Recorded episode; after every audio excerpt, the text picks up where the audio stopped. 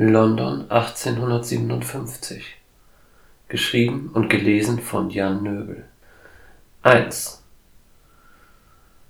Du bist eine Falle, bemerkt Abijad und zieht langsam die Armbrust aus dem dunklen Mantel. Die Frau rührt sich nicht, nur ein schwaches Bitte, hilf mir dringt an das Ohr des indischen Jägers. Hast du so Aiden getötet? Er geht vorsichtig rückwärts aus dem Türrahmen heraus. Weiter oben, zwei oder drei Dutzend Stockwerke über sich, weiß er die toten Straßen Whitechapels. Dort wartet seine Kutsche, ein Weg zur Flucht. Die Frau, die keine Frau ist, antwortet nicht.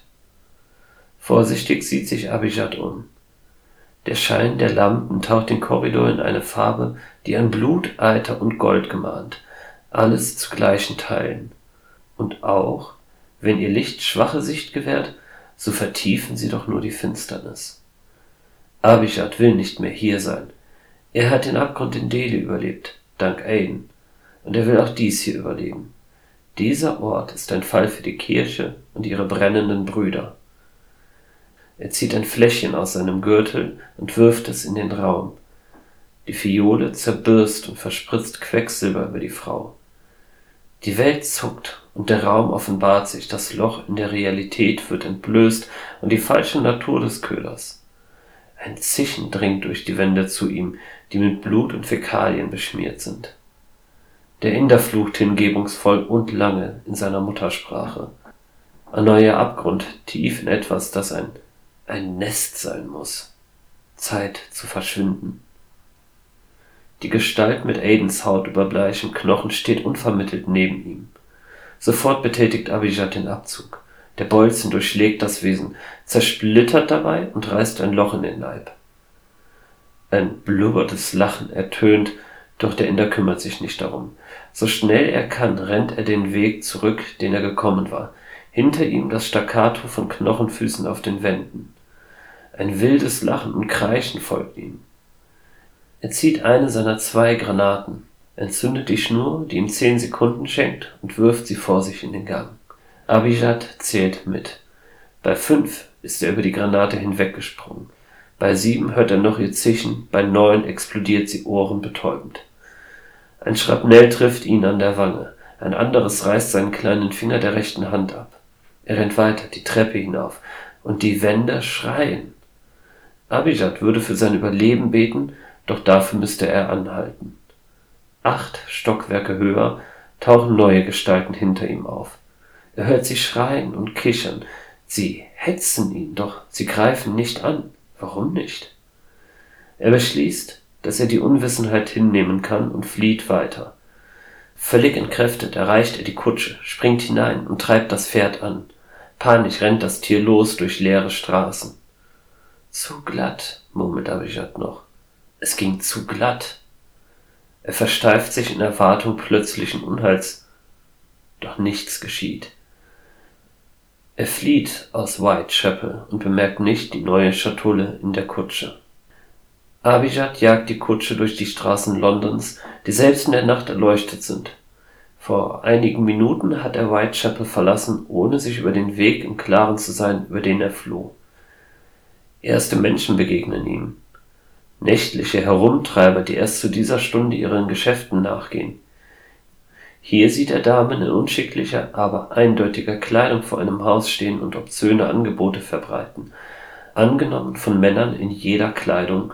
Dort erkennt er einen Priester, der verzweifelt versucht, Moral, Sitten und Anstand zu verbreiten.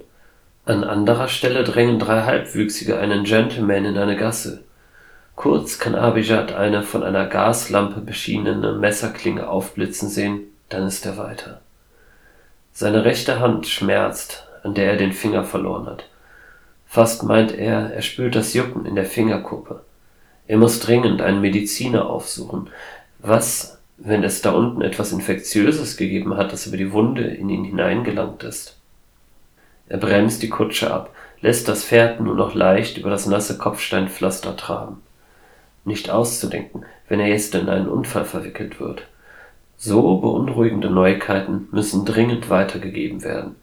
Die Kirche muss es erfahren, gleichsam die Gesellschaft, für die er den weiten Weg gereist ist. Er muss anhalten, als ein Matrose mit einer käuflichen Dame vor ihm über die Straße torkelt, stehen bleibt und die Frau hemmungslos berührt. Abijad sieht pikiert zu einer Häuserfassade zu seiner Rechten. Ein Fehler. Ein Schlag aus dem Nichts trifft seine linke Schulter. Nicht schwer, aber in seiner Plötzlichkeit so überrumpelnd, dass Abijad fast vom Kutschbock fällt. Ein Schmerz durchzieht seine Rechte, als er sich im Rahmen der Kutsche festklammert, abstützt und umdreht. Doch es ist zu spät. Ein Junge von 13 Jahren springt herab, eine Schatulle in den Händen und verschwindet in einer dunklen Gasse. Ohne einen weiteren Gedanken zu fassen, springt Abijad vom Kutschbock herab und stürmt dem Jungen hinterher. Bei einer Verfolgung über die offene Straße wäre dies undenkbar. Ein Mann von dunkler Haut, der einen Jungen durch die Straßen Londons jagt? Innerhalb kürzester Zeit wären die ersten Männer heran und hätten ihn in der Luft zerrissen. Zu seinem Bedauern war er bereits einmal Zeuge einer ähnlichen Szene in den gesetzlosen Straßen New Yorks, als ein junger Schwarzer von einer Meute gelyncht wurde, weil er sein Brot wiederhaben wollte. Abijad ruft sich zur Ordnung. Noch immer hallen die Erlebnisse tief unter der Stadt in ihm nach, rufen in dringenden Angelegenheiten. Doch dieser Junge hat ihn bestohlen. Und wer weiß, welche Schatulle seine Beute ist. In der Dunkelheit der Nacht macht er den Dieb nur vage aus. Ein hastiger Schemen weit voraus, der zu allem Überfluss auch noch in Kenntnis der Umgebung ist. Vorbei an glotzenden Männern mit ihren Flatcaps, Ratten und Unrat. Doch es gelingt Abijad, den Jungen im Auge zu behalten. Seine Hand schmerzt immer stärker, sein Herz schlägt angestrengt und der schwere Mantel tut sein Übriges, um ihn zu hemmen. Und dann bleibt der Junge stehen, blickt zurück auf seinen Jäger, der Atem geht heftig und stoßweise, die Schatulle an sich gepresst wie ein Säugling die Schatulle an sich gepresst wie einen Säugling. Geben Sie's dran, Mister, ruft der Junge. Angst steht in seinen Augen. Ich werde schreien und dann, und dann wird die ganze Stadt hier sein. Meine, meine Schatulle, Junge. Abijad streckt die Hand aus, geht nur noch langsam auf den Dieb zu. Schon im Nahen erkennt er, dass die Gasse sich in einen Hof weitet, von toten Fenstern umsäumt. Es gefällt Abijad nicht. Seine linke Hand gleitet unter seinen Mantel, während die rechte das Eigentum fordert. Wäre es ihres, hätten sie's wohl. Der Junge weicht zurück, stolpert, aber fängt sich noch. Keine Spielchen, Bursche, meint Abijad und umfasst den Griff seines Messers. Er erreicht den kleinen Hof. Der einzige Ausgang liegt hinter ihm. Ich bin in Eile und ich will nur zurück, was mir gehört. Schnauze! blafft eine Stimme und fügt ein schreckliches Schimpfwort hinzu, das auf Abijads Heimat abzielt. Aus den Schatten hinter dem Jungen lösen sich fünf Gestalten, alle mit weißen Hemden, staubfarbenen Westen und Hosenträgern bekleidet, die graue Hosen halten. Was sieht sich so ein Wilder wie ein feiner Herr an, hä? will der grobschlächtige Mann wissen, spuckt aus, tritt hinter den Jungen und nimmt ihm die Schatulle ab. Der junge Dieb lächelt zufrieden, greift in seine Tasche und zieht eine Klinge heraus. Was? Hast du vergessen, was gutes Englisch ist? Abijad erwägt seine Möglichkeiten. Er könnte fliehen. Hinter ihm steht niemand. Dessen ist er sich sicher. Aber die Schatulle, etwas an ihr passt ihm nicht. Er benötigt einen Augenblick, bis er sieht, dass er das Objekt gar nicht kennt.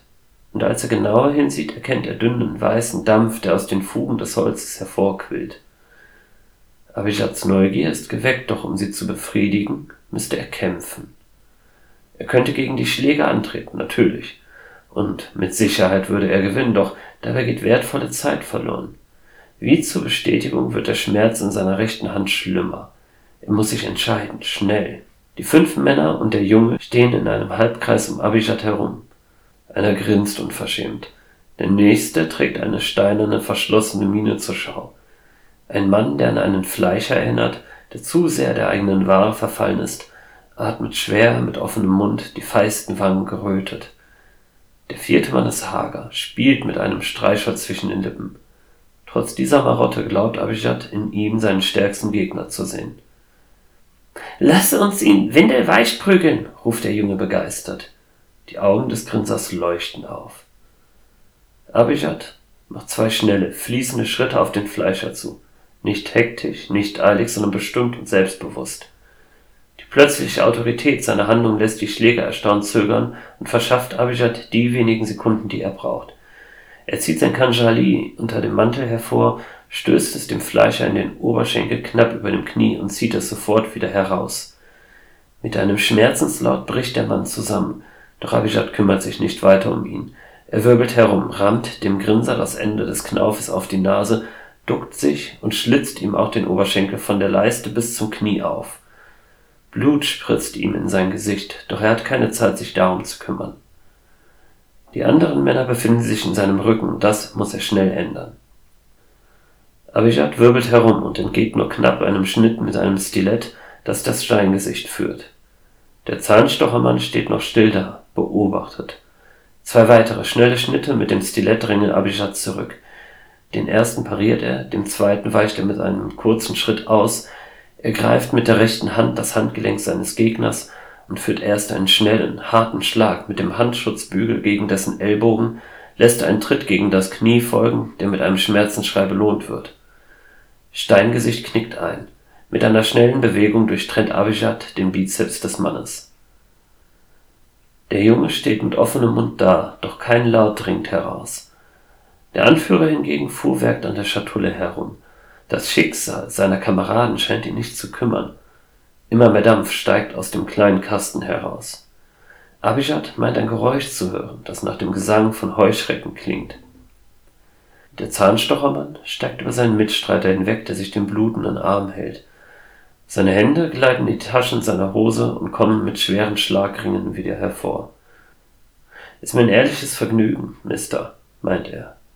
In seinen Augen erkennt Abijad nur ehrlichen Respekt. Nichts Persönliches, müssen Sie wissen. Auch nichts gegen Ihre Herkunft.